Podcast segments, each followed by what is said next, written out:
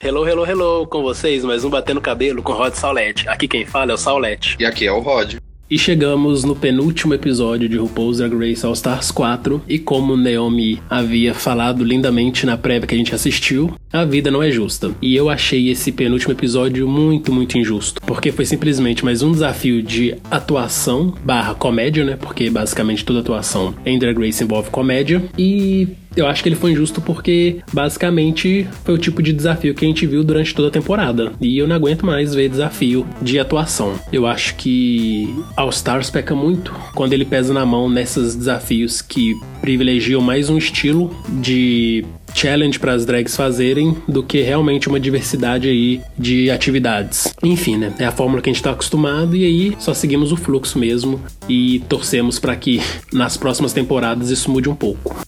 É, na verdade, assim, eu não tenho muito o que reclamar, porque os últimos All-Stars, a maioria foi desafio de comédia e até que tava funcionando. Só que o que eu acho que não tá funcionando nessa temporada é porque as drags não estão conseguindo entregar aquilo que a RuPaul queria, desses desafios de comédia. Isso é uma coisa engraçada de assistir. Esse episódio, por exemplo, eu achei que ia ser, assim, maravilhoso pela sketch, pela sátira que elas iam fazer de Sex and the City. Só que, para mim, deu uma, até uma vergonha alheia de assistir, porque a única, assim, que, na minha opinião, se destacou mais se merecia só ela ter vencido foi a Monique. Que a Monique foi a única que conseguiu pegar uma personagem que apareceu em um episódio e conseguiu aproveitar o máximo dela. E ainda mais do jeito que a Kristen Johnson, que é a atriz que fez o papel daquela personagem, ela conseguiu captar bem o, o jeito que ela tem nas atuações. Assim, eu senti bastante vergonha ali de assistir, pelo menos a sátira. Mas o que eu posso concluir, assim, de todos os episódios até o momento, é que essa temporada tá valendo a pena ver mais pelo drama que acontece na eliminação e o papo que elas têm depois da eliminação que passa no próximo episódio, que é assim, as únicas coisas que estão sendo legais de assistir.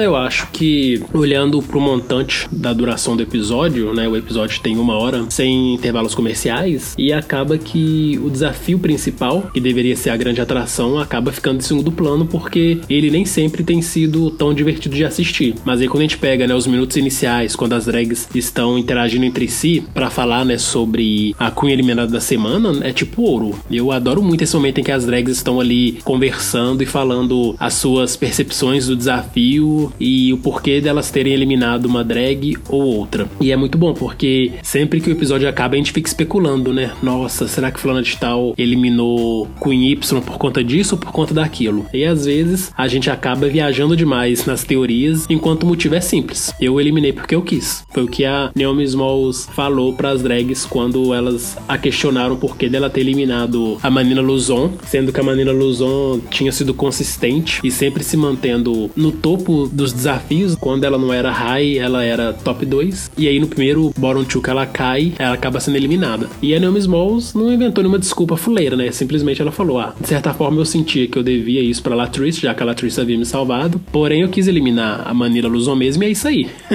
Bora pro jogo. Eu achei ótimo, sabe? Eu acho que quando a gente pensa num programa de entretenimento que foca muito mais no drama do que na competição em si, a Naomi simplesmente entregou entretenimento de primeira. Se foi justo ou não, isso fica a cargo de cada um julgar, mas que foi muito bacana pro jogo e pro roteiro que eles adoram colocar em Drag Race atualmente, né, que é sempre ter algum tipo de reviravolta, eu acho que a Naomi Smalls brilhou bastante.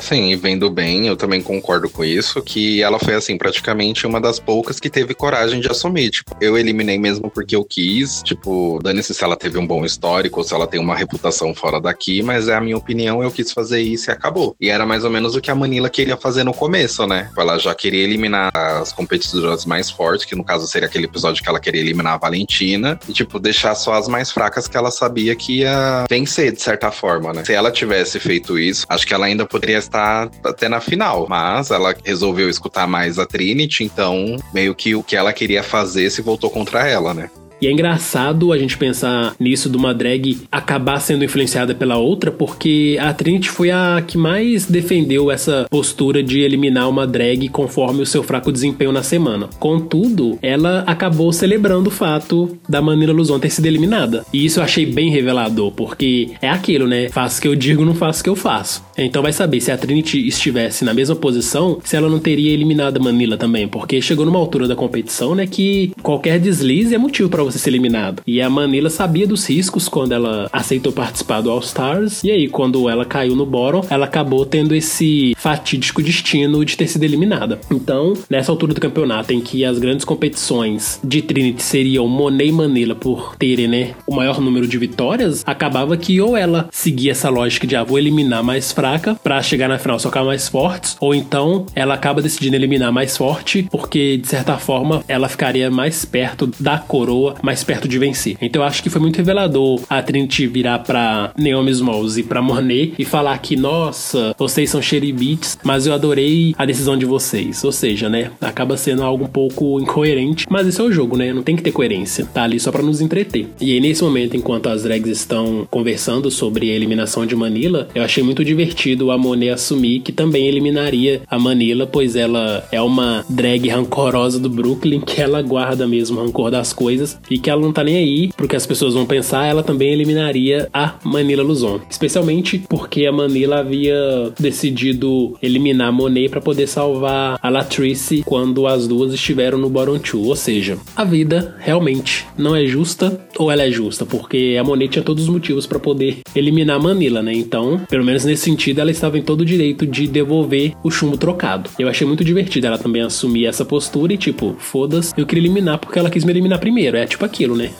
Se me atacar, eu vou atacar. É, e era uma coisa que eu até tava também especulando no podcast passado, falando que talvez aquele batom não poderia ser dela, né? Porque na prévia já tinha um outro batom escrito Manila. Mas realmente se confirmou que era dela e também a atitude dela foi simplesmente assim, genial, porque não tinha nem também como fandom ficar assim do lado de uma de certa forma, porque todo mundo adorava a Manila e acha que ela merecia realmente ganhar. Mas como é um All Stars e a decisão não depende da RuPaul, quer dizer, de certa forma não depende da RuPaul, né? Então não, não tem assim do que que o pessoal reclamar. E as duas também foram corajosas. E eu acho que se a Monet tivesse ganhado, ela ia ser bem mais debochada do que a Naomi. A Naomi ainda até fez aquele discurso carinhoso que todas fazem. A Monet já assumiu avisando que só ia mostrar o batom e acabou. Tipo a Kennedy eliminando a Milk, né? Tipo, ah, quem você elimina? Só a Manila, acabou, tchau, beijo. Cada uma tem os seus motivos para eliminar. E no final de uma competição, é óbvio que assim, a maioria vai querer se livrar das mais fortes. Se as mais fortes caírem no bottom two, eu gostaria muito que o All Stars tivesse uma pegada mais a Fazenda, saca? Porque eu acho que quando a gente pensa na temporada regular, ok, ali a gente visa desempenho. Por mais que a gente saiba que não é tão assim mais, mas ali visa desempenho, tanto que a decisão fica nas mãos de RuPaul e tecnicamente dos jurados que a acompanham, né? Tanto que ela fala, ah, eu ouvi os jurados, mas a decisão final é minha. Ou seja, ela leva em consideração o que os jurados falam para poder pesar a sua decisão final. Só que no caso do All Stars, eles já colocaram toda a responsabilidade na mãos das drags, né? Tipo, drags competidoras, se virem aí, vocês decidem quem sai e o jogo continua a partir disso. Então acho que se a RuPaul's Drag Race All Stars tivesse uma pegada mais a Fazenda, seria simplesmente muito mais divertido de assistir, porque nem até essa coisa tipo de ah, temos que seguir essa regrinha de que quem tem o melhor desempenho vai ser eliminado. Tipo, não, foda-se. Cada uma elimina quem ela quiser, porque na verdade a única regra é essa: quem vencer elimina quem tá no bottom 2 ao seu próprio desejo. Então acho que se as drags não se apegassem a isso de desempenho, iam ter justificativas maravilhosas. Essa da Monet mesmo, tipo, só mostrar o nome da Manila sem falar nada seria assim uma das coisas mais legais que a gente iria assistir numa eliminação de RuPaul's Drag Race. Pena que não aconteceu. Mas, né, fica aí uma dica pros próximos All Stars, porque se uma coisa que a gente aprende é que o All Stars acaba sendo uma nova temporada completamente diferente do RuPaul's Drag Race, em que interações do passado acabam influenciando muito na forma como as coisas se desenrolam. Isso é muito bacana de assistir, porque a situação da Manila foi simplesmente isso. Manila, melhor amiga de Latrice Royale, tentou proteger Latrice no bottom 2 e não conseguiu. Resultado, Latrice eliminada. Contudo, Latrice, quando caiu nesse bottom, estava contra Monet. Monet, dessa vez, acabou sendo top 2 e iria escolher a Manila. Em outro episódio, a Latrice salva a Naomi Smalls, que nesse oitavo episódio decidiu por salvar Latrice e eliminar Manila. Ou seja, são combinações que, por mais que a gente saiba que Drag Race ama, adora um roteiro, são situações situações às vezes até imprevisíveis de acontecer, mas quando acontece a gente só fica, nossa, que foda, vamos ver onde isso vai dar. Então eu curti bastante e eu gostaria que o All Stars no futuro tenha essa pegada, né, de muito mais drama, muito mais estratégia do que simplesmente essa carta batida de ah, vou olhar o desempenho, porque a gente sabe que a melhor drag não tá ganhando mais, então pelo menos que eles nos entretenham com drama, com babados e com shades, né, e coisas pra gente rir, porque basicamente o All Stars hoje em dia vem para isso. Isso é uma coisa também que a gente já pode concluir, que em muitos episódios a gente tava vendo assim as atitudes das drags que não eram aquelas mesmas que elas tinham na temporada regular. Foi o exemplo da Latriz. Todo mundo, assim, achou estranho a Latriz ficar perguntando para todas como que se saiu naquele desafio que ela foi mandada embora do Jersey Justice. Então a gente já sabe, assim, que por trás da produção de All Stars, eles pedem para ela, ó, a gente quer fazer mais drama, então exagera na sua personagem ou faça algo diferente, assim, para mostrar um pouco mais de drama. E o que você também falou sobre as atitudes e os relacionamentos externos fora do programa é levado muito em conta. A gente pode ver isso também no All Stars 1, que praticamente todo o cast do All Stars brigou com a Mimi porque a Mimi tinha, de certa forma, roubado um trabalho da Alexis Mateo. Eu acho que se eles trouxessem mais drama e coisa mais estratégica, seria melhor, porque a maioria das pessoas estava se iludindo com All Stars 3 porque tava uma coisa muito engraçada, tava muito genial e tava muito óbvio assim quem queria ganhar. Então depois que a Bendela se eliminou, acho que meio que quebrou aquela ilusão, sabe, de ah, a melhor drag vai ganhar por exemplo, em mim, você, a gente já viu que no final a gente já perdeu essa ilusão, né? A gente já tava até desacreditado bem no começo, desde aquela temporada nova que entrou aquele lip sync para decidir quem vai ganhar. E essa mudança brusca na forma com que Drag Race finaliza suas temporadas veio a partir do momento em que ela mudou de emissora, né? Porque quando era na Logo TV, embora tivesse muitas polêmicas em algumas decisões de RuPaul, algumas sendo injustas, desnecessárias, mas enfim, mantinha uma linha de justiça de competição, né? Que a melhor sempre vencia. Quando foi pra VH1, essa lógica foi completamente quebrada e Drag Race meio que renasceu a partir de uma nova fórmula, que visa muito mais o drama, muito mais os plot twists twists surpresa que pegam a gente assim do nada e dão uma nova reviravolta na história. Então, eu acredito que se eles explorarem realmente mais esse lado do drama, esse lado da estratégia, esse lado da forçação de um roteiro, vai ser muito mais divertido. Mas eu também acho que Drag Race precisa, e isso é um problema que eu vejo, né? Não só em Drag Race, mas em fandoms no geral, mas especialmente no de Drag Race, o programa realmente precisa começar a conter mais o ódio dos fãs porque chegou num ponto que está simplesmente insuportável tentar acompanhar o show nas redes sociais. Por exemplo, desde que a maneira foi eliminada pela Naomi Smalls, a Naomi tem sofrido ataques de ódio muito, muito pesados. Coisas que embrulham o estômago quando a gente lê. Gente falando que a família biológica dela fez muito bem em tê-la abandonado porque ela não presta. Tipo, isso é o tipo de coisa que você escreve numa rede social. E o mais foda é ver que quem escreveu isso foi uma conta brasileira, ou seja, a galera do Brasil tá perdendo seu tempo e mandando mensagem de ódio em inglês pra uma drag americana, saca? Tipo, é algo muito, muito surreal e muito, muito babaca. E eu acho que Drag Race deveria tomar uma postura muito mais séria para combater esse tipo de comportamento, porque isso estraga muito a experiência do show e, de certa forma, o show também tem culpa nisso, porque quando ele insiste nesses dramas, insiste nesses roteiros forçados, eles acabam alimentando um tipo de história pro grande público. Mas se ele alimenta esse tipo de história sem sem deixar claro para as pessoas que ali tudo se passa de uma história para TV, algo que não é para se levar tão a sério, as pessoas compram aquilo ali como realmente uma injustiça mortal que arrasou com a carreira de fulano e tipo, não, gente, não arrasou não. A Manila continua aí fazendo show pelo mundo. Ela mesma declarou que tem feito tanto show, mas tanto show na vida dela que ela anda exausta e ela tá muito abençoada e muito grata por isso, porque ela nunca trabalhou tanto assim na sua vida. Então acho que Drag Race, RuPaul especialmente, precisam tomar atitudes mais sérias nesse sentido de de combater o ódio na fanbase, porque isso não só afasta outros fãs de interagirem mais com o universo de Pose Drag Race, como estraga a experiência, porque quando a gente mesmo se conheceu, havia, né, esses fãs babacas, mas não era na mesma intensidade e volume que tem hoje em dia. Então a gente curtia o RuPaul's Drag Race de uma forma muito mais leve, muito mais legal. A gente mandava shade sem nenhum tipo de preocupação, porque a gente entendia que o nosso shade não era algo tóxico, como é feito hoje em dia. Por exemplo, no caso da Kennedy, na sétima temporada, quando ela foi com aquele look de galinha queimada no A Morte Ele Cai Bem, foi divertidíssimo. A gente usou muito aquilo, mas a gente sempre ria. E na época a própria Kennedy adorava os memes com isso. Só que hoje em dia, por exemplo, a gente não visualiza nenhum tipo de coisa saindo por essa pegada, porque as pessoas vão pegar muito nos comentários de ódio, muito no racismo, muito na gordofobia, transfobia. É muito triste, é revoltante, porque a gente tá pensando assim, na comunidade LGBT, né? A maioria dos fãs aí, homens gays, que também sofrem preconceito e cometendo esse tipo de atrocidade, eu acho assim que é muito incoerente e muito foda mesmo e acaba sempre respingando em RuPaul's Drag Race, sempre dando a impressão de que o show perdeu a graça. Não tanto pela VH1, né? Mas eu acho que mais por conta desses fãs insanos que não sabem aproveitar um simples programa de TV. Porque no fim do dia é isso, é um programa de TV. E as pessoas que estão perdendo tempo destilando ódio acabam simplesmente só trazendo negatividade para suas vidas. Porque eu acredito que quando você lança negatividade, ela volta para você. Enfim, só um desabafo mesmo que eu acho que Drag Race evoluiu, mudou e não é uma mudança ruim, a não ser por esses fãs babacas que vivem destilando ódio e estragando a experiência de acompanhar o show.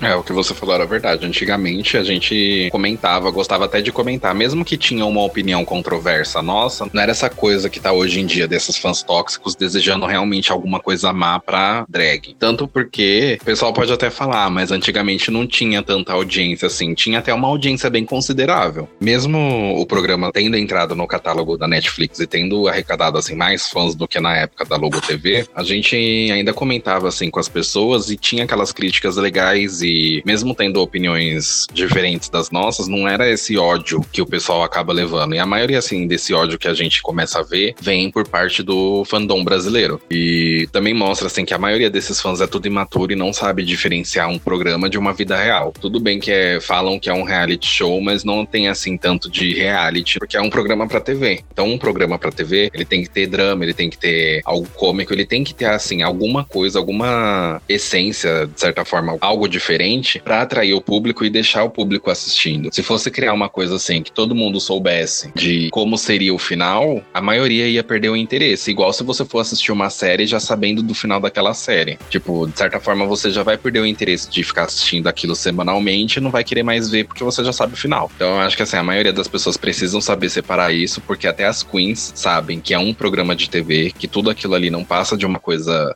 de certa forma encenada, ainda mais All Stars, e elas acabam tirando bastante proveito dessas coisas que acabam acontecendo. Elas criam vídeo, elas começam a escrever stand-up ou fazer números que tem menções ao programa, igual a Manila tá fazendo. Ela Manila se vestiu esses dias e fez o lip sync igual a Naomi em uma boate. Então elas acabam tirando proveito disso e acabam arrecadando assim mais público e mais trabalho também, né? Então acho que assim, a maioria das pessoas precisa assim amadurecer, ter isso em mente que é um programa programa de TV tem que separar uma coisa da outra, que afinal a pessoa não tá ganhando nada. Quem tá ganhando mesmo são as drags que estão lá participando. Que a cada episódio elas ganham um valor X pra aparecer no episódio e ainda ter a possibilidade de ganhar 10 mil por lip sync e 100 mil na final, né? Então acho que o pessoal precisa meio que desassociar essa ideia de que não foi justo. Sendo justo ou não, as drags sempre reforçam a ideia de que é um programa de TV. Elas sabiam onde elas estavam se metendo quando assinaram o contrato para participar do All Stars. Porque hoje em dia Drag Race é muito mais a plataforma que divulga uma drag pro mundo inteiro. E aí, né, contratantes ao redor do planeta acabam chamando essa drag para suas boates, seus estabelecimentos. E isso que faz com que a marca do programa rode mais e divulgue e celebre mais a arte drag. Porque essas queens, majoritariamente majoritariamente dos Estados Unidos, estão aí circulando pelo mundo afora, mostrando a sua arte drag, seja né, na Ásia, na América Latina, na Austrália, na Europa, enfim. Drag Race hoje em dia é muito mais uma questão de plataforma divulgando a arte drag do que a competição em si. Então eu gostaria mesmo que nas próximas temporadas as pessoas curtissem mais e odiassem menos, porque isso não condiz um pouco com a arte drag. E eu só posso confirmar que essas pessoas, no fim das contas, não são fã de arte drag, são fãs de um programa de televisão. E isso é foda, né? Mas, infelizmente, é a realidade que a gente vive e que a gente tenta de todas as formas combater. Eu prefiro muito mais estar celebrando a Naomi Smalls, celebrar a Manila Luzon, celebrar a atriz, do que ficar destilando ódio pra alguma drag que no programa bateu de frente com elas. Isso para mim é imaturidade, é mau caratismo, enfim, um monte de coisa ruim aí que é melhor a gente se manter distante, né? E quando né, você fala sobre encenação, esse episódio tentou né, ter encenação, ter atuação, mas infelizmente o desafio principal para mim não colou. Foi muito, muito fraco, porque em vez deles focarem, sei lá, em pegar às vezes alguma história clássica da série Sex and the City e tentar fazer uma paródia em cima disso, eles no caso vieram com a ideia de fazer uma sequência dos filmes Sex and the City, né, que foram lançados até hoje só dois, e aí eles estavam na produção do terceiro, só que aí devido a problemas de bastidores entre as atrizes protagonistas da série, eles acabaram adiando ou até mesmo cancelando esse terceiro filme. Das quatro atrizes principais, três são muito amigas, mas elas não se dão com uma quarta que seria Kim Cattrall, que é a mais velha delas. E isso nos Estados Unidos assim, né? Encheram os tabloides porque foi coisa do tipo da Kim Cattrall fazer post em suas redes sociais expondo essas outras atrizes, né, incluindo a Sarah Jessica Parker, que é a mais famosa delas, enfim. Foi um bafafá tremendo, mas que eu acho assim, nada a ver com a proposta do episódio, porque esse tipo de fofoca nem todo mundo acaba vendo. É o tipo de coisa assim, ok, né? Como se trata de uma série cultuada pelos gays, né? Sex and the City, então muitos acabam sabendo um pouco desses bastidores. E não é algo que eu acho que seja bom o suficiente para virar paródia em Drag Race, sabe? Então eu achei muito foda eles tentarem misturar as histórias fora da série, esses babados, né? Essas brigas entre as atrizes, com a série em si. Eu acho que para mim eles pecaram muito nisso e por isso que foi essa coisa forçada, horrorosa e que acabou flopando. Porque sei lá, se fosse pelo menos um episódio de atuação comum, cheio de piadinhas com duplo sentido e tudo mais, teria sido muito mais divertido do que essa pataquada que foi esse desafio. Essa parte que você falou que teve essa desavença do Sex and the City 3, eu não tava sabendo. É igual eu também falei no começo, eles estavam querendo fazer uma paródia de algo que fosse bem engraçado. Igual tava acontecendo no All Stars 3, mas só que não depende só deles fazerem essa paródia, depende também das queens que tem que atuar de certa forma exagerada. Poderia ter funcionado muito bem, só que igual eu falei no começo do podcast, eu tipo, fiquei com vergonha alheia de assistir certos momentos, porque é igual um dos jurados que criticaram, tipo, a pessoa só tava falando como se tivesse conversando com uma outra pessoa, ela não tava atuando. A maioria, assim, inclusive a Trinity, que eu gosto bastante da Trinity, ela tava fazendo essas coisas, tipo, sem graça. Realmente, a única que eu achei graça foi a Monique, porque a Monique, ela mesma se dirige, a gente já viu na temporada dela que ela sabe quando ela tem que entregar certo tipo de atuação, e ainda mais quando é uma atuação exagerada e engraçada. Acho que nem foi o problema, assim, do programa pegar esse tipo de paródia, mas acho que foi o problema das drags se adaptarem aos papéis, porque tinha tudo para ser legal. E foi, assim, um desastre. Tanto que até a Michelle, quando terminou, assim, de assistir a paródia, ela fez uma cara, tipo, meio de merda e demorou um pouquinho para bater palma, tipo, tentando entender o que, que tinha acontecido. Para mim, o grande problema também foi o roteiro que as drags receberam, porque quando elas vão gravar a paródia, é perceptível que o que elas prepararam estava muito discordante do que o Ross queria, já que o Ross Matthews foi o diretor, então ele tinha que dirigi-las. E aí, enquanto elas atuavam de uma forma X, ele pedia que elas fizessem de uma forma Y, ou seja, o próprio roteiro das drags foi um roteiro fraco e acabou que elas se basearam naquilo que não foi muito bacana de apresentar. E o Ross tentou fazer o melhor, só que o melhor acabou não saindo tão bem. Por isso que para mim, quem merecia no fim das contas ter sido top era a Monique sozinha, sabe? Tipo, nem a Trinity, que sempre vai bem nesses desafios, eu achei que foi bem. Monique brilhou sozinha nesse desafio e ela deveria ter dublado sozinha e eliminado quem ela quisesse, porque para mim todas foram fracas, ninguém merecia destaque positivo além da Monique. Então para mim foi um desafio completamente descartável e que valeu a pena mesmo, mas foram os outros momentos do episódio. Por exemplo, a passarela. Foi uma passarela bem estranha, mas ao mesmo tempo divertida, né? Já que o tema era Kitty Cat Couture, né? Tipo, uma gata da alta moda. E aí eu gostei bastante das propostas das drags. Só que, por exemplo, teve duas ali que para mim se destoaram negativamente. Para mim, o grande destaque positivo foi a Monique, seguido da Trinity, duas felinas maravilhosas. Depois veio a Naomi Smalls como ideia de uma dona de gatos da alta moda, tipo, né, aquela pessoa que fica pra tia, solteira, que vive cheia de gatos, mas que mesmo vivendo com seus gatos, ela nunca sai de moda. E depois veio para mim os destaques negativos, que seriam a Monet. Eu achei o look da Monet muito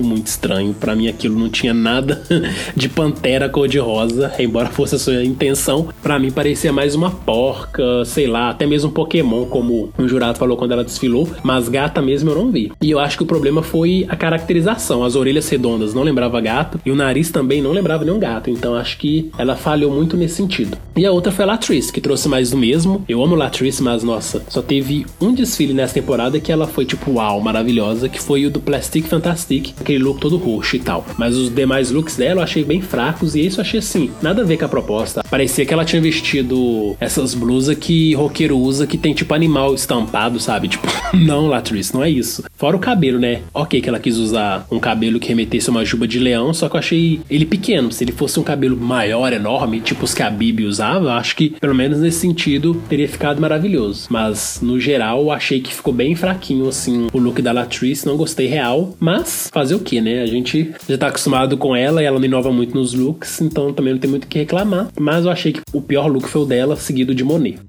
E referente aos looks, eu até gostei do da Monet. Tudo bem que não tava parecendo um gato, mas eu até gostei porque foi algo assim diferente do que ela faz. Os dois visuais assim que eu menos gostei foi o da Latrice, o da Naomi também, mas só que o da Naomi até tinha assim essa coisa de gato, mas só que eu não, sei lá, eu não curti muito o visual. Por mais que o pessoal tenha falado que estava high fashion, essas coisas, eu não curti muito. Os que eu mais curti foram realmente o da Trinity e o da Monique, porque as duas assim estavam muito boas e perfeitas e conseguiram adaptar assim mais ao tema do que as outras. Para mim, até que foi assim, levando em consideração a passarela, foi justo. Mas quem realmente só tinha que ter ganhado, assim, e decidido era a Monique. Tanto que eu, meu namorado, o pessoal comentando na internet, tava falando disso, que a única que merecia realmente ter ganhado o desafio e nem tivesse tido esse lip sync for Your Legacy era a Monique.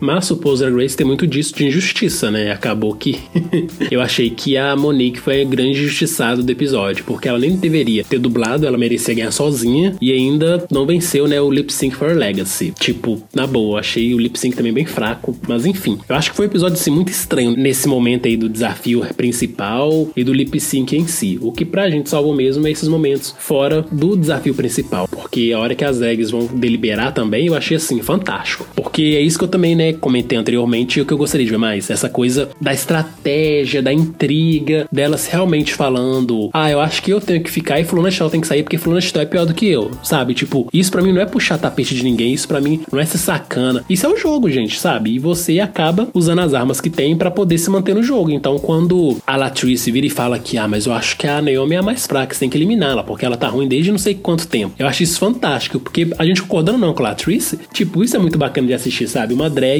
com sangue nos olhos pela coroa e não fazendo aquele papel, né, que a gente tá acostumado a ver na maioria das drags passadas, de política da boa vizinhança. Eu não vou falar mal de fulana de tal, porque se eu falar o fandom vai me perseguir. Tipo, não, gente, foda-se, sabe? Tipo, foda-se. Tanto que a Naomi até fala isso, né? Foda-se, eu não tô nem aí pra fulana, eu quero é que ela saia pra poder continuar. Porque isso é o jogo e isso é divertido de assistir. Então eu gostei muito desse momento em que as drags estão deliberando, cada uma defendendo o porquê deve ficar, e não pensando em duas vezes em falar quem elas acham acham que deve ser eliminada. Fora também o momento em que a Trinity e a Monique sentam para conversar, né? E juntas chegarem no acordo de quem merece sair, que é uma coisa que a gente comentou sobre um dos primeiros episódios dessa temporada, né? Que foi muito bacana a Trinity e a Manila conversando sobre quem elas achavam que deveria ser eliminado naquele episódio específico. Isso é uma coisa legal de ver, porque na verdade quem tem que decidir quem sai é o top 2. As outras drags se defenderem, eu acho que é tipo muito às vezes irrelevante, porque a decisão do top 2, normalmente ela já tá tomada. Tipo quando a Kennedy decidiu eliminar a Milk, ela não quis conversar com ninguém, porque a cabeça dela tava já decidida eliminar a Milk no All Stars 3. Então eu acho muito mais interessante quando o top 2 senta junto e conversa sobre quem elas acreditam que deve sair ou quem deve ficar, do que as drags se defendendo. Porque também essa coisa de se defender, dependendo do momento, é até meio humilhante, né? Ah, eu vou ficar ali passando vergonha diante de uma drag, fingindo choro, só pra ela me manter no jogo. Tipo, não, se ela quer me eliminar, que elimine foda-se. É igual eu falei, os momentos que tá sendo mais interessante assistir são esses.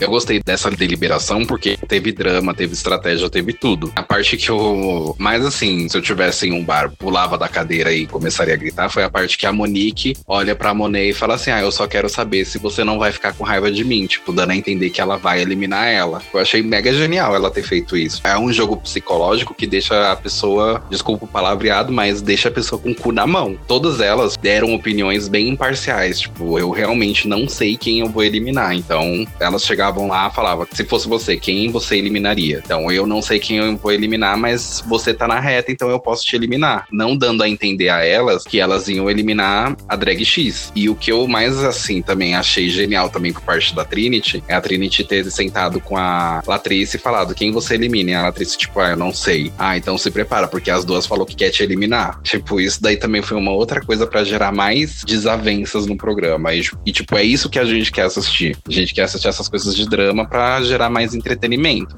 Quando eu falo que vale a pena assistir, vale mais a pena assistir por causa desses momentos de deliberação. A gente quer ver como que elas saem, sabendo que elas podem ser eliminadas. A gente quer saber a opinião delas nesse sentido. A gente quer ver se elas vão ter aquele momento de raiva, de explosão, para ver como que elas lidam com esse tipo de crítica. E eu achei genial essas partes. E que eu acho engraçado nesses momentos da deliberação é que a gente, né, acaba vendo um pouco mais da personalidade das drags, que acaba passando despercebido nos outros momentos do episódio, porque acaba sendo momentos corridos, que é tipo ensaio de alguma coisa, maquiagem de outra, enfim, não são momentos tão pessoais assim, mas fica muito evidente nesses momentos de deliberação essa personalidade da Trinity que foi forjada dentro dos concursos de drag, né? Esse seu lado bem pagan. Quando a Valentina caiu no ela chegou pra Valentina e falou: Ó, a Mania Luzon quer te eliminar. Aí chegou agora nesse nono episódio, ela virou e falou pra Latrice que as outras duas que estavam no bórum queriam eliminá-la. Ou seja, a Trinity ela sabe fazer intriga e é falsa quando precisa. Então eu achei isso muito bacana, porque a gente vê esse lado dela mais Pagan, doida pra ver, né, o parquinho pegando fogo. Eu achei isso muito, muito bacana. E eu acho que não tem muito que falar que, ah, nossa, isso é antiético ou não. Isso não é uma questão de ética, é uma questão de jogo, é uma questão de um comportamento característico de competidoras desses concursos de Miss, porque elas sempre fazem isso, né? Intriga nos bastidores, uma tentando puxar o tapete da outra, e é muito divertido de assistir. Isso é entretenimento de primeira. Não precisa a Trinity chegar lá no meio do workroom e falar alto para todo mundo ouvir, causando climão. Olha, Latrice, elas estão querendo te eliminar. Ela chega na cara da Latrice e fala e deixa com que a coisa desenrole a partir disso. Eu achei bem bacana perceber esse lado mais shady e venenoso da Trinity the Tuck. A gente também consegue ver assim que tanto ela quanto a Monique, se os produtores pedirem para fazer algo mais dramático igual elas fizeram agora, elas vão conseguir, porque as duas elas meio que se autodirigem, mas eu acho que a Monique se dirige mais do que a Trinity em vários momentos. Então, acho que se fosse assim para fazer uma temporada com mais drama, acho que poderia até chamar as duas de novo. É, pelo menos uma talvez eles chamem de novo, porque dependendo do resultado desse All Stars, ou Trinity ou Monique leva. Ou Monet ou Naomi, mas assim, né? Uma delas leva, ou se nenhuma das duas levar, as duas podem voltar, né? Mas de qualquer forma, elas sabem realmente como funciona um programa de TV e como trazer o drama que a gente gosta de assistir. Por isso que também para mim não foi surpresa quando a RuPaul anunciou que a Trinity venceu o Lip Sync for Legacy e decidiu por eliminar a Latrice. Eu não me surpreendi com a eliminação de Latrice porque porque se a gente for olhar por todo All Stars 4, ela foi a drag que menos nos surpreendeu, seja em looks, seja nos desafios de atuação e comédia. Então acho que foi justo sim ela não ter chegado ao top 4 e ter deixado aquelas drags que nessa reta da competição foram as que mostraram maior evolução, mostraram uma variedade maior também de talento. Embora eu ame Latrice, vê-la sair não me causou dessa vez nenhum tipo de tristeza e eu tô aí esperando mesmo para ver como é que vai ser essa grande final, porque eu acho que o top 4 é um top 4 bem forte. E embora Monet e Trinity sejam as drags com melhor desempenho nessa temporada, eu acredito que Naomi e Monique também tenham boas chances aí de vencer a temporada, porque a gente sabe que All Stars é sempre imprevisível. E como foi anunciado que as últimas winners, Chad Michaels do primeiro All Stars, Alaska do segundo All Stars e Trix do terceiro All Stars, vão voltar e vão de alguma forma influenciar na decisão final de RuPaul para quem deve ser a coroa desse All Stars Stars 4, então vamos ver qual que vai ser o plot twist que eles nos reservam. Eu tô bem, digamos que, esperançoso pra gente ser surpreendido mais uma vez e que vença melhor mesmo dentro do roteiro que os produtores resolveram escrever. Não tô com nenhuma torcida assim grande sobre alguma Queen, só espero mesmo me divertir com a final e ser surpreendido. Agora, como a gente sabe, né, que as regras de All Stars vão ser suspendidas novamente, então vamos ter que esperar, assim, um drama muito bem feito, né, no final. E eu espero que seja, assim, tudo bem construído e legal de assistir, assim, num produto final, que não seja aquele final de temporada igual foi, por exemplo, do All Stars 3, né. Eu também não tenho, assim, uma torcida mais para uma drag do que para outra ganhar, então qualquer uma daquele top 4 é válido para mim. Eu só confesso que eu gostaria de um pouco mais de diversidade na composição do Hall da Fama de Drag Race. Porque o shade que a Naomi mandou no início do All Stars 4, enquanto elas davam entrevistas pra imprensa, né, para divulgar a temporada, a Naomi havia dito que para vencer o All Stars precisa ser branca e loira. Ou seja, foi um shade bem certeiro e pelo menos é o que tem sido mostrado na formação das campeãs dos All Stars de RuPaul's Drag Race. Então, se alguma drag negra vencer, também vai ser muito bem-vindo para poder trazer essa diversidade que eu acho muito necessária para RuPaul's Drag Race. Porque se RuPaul's Drag Race é para falar sobre arte drag e arte drag é representado por pessoas LGBTs, pessoas cis, pessoas trans, então eu acho que vai ser muito bacana quando a gente pensa na diversidade que o programa tende a representar, a gente também vê essa diversidade na composição do Hall da Fama de Drag Race. Temos aí três drags brancas winners, se agora a gente tiver uma drag negra vai ser muito bem-vindo. Mas não quer dizer também que eu acho que a Trinity não mereça. Se ela vencer também, vai ser ok, tudo ótimo, porque é aquilo, né? A gente tem que lembrar que é um programa de TV e que a gente não deve levá-lo tão a sério. Então, que vença melhor e, de certa forma, também já entra embalado no hype da 11 primeira temporada, né?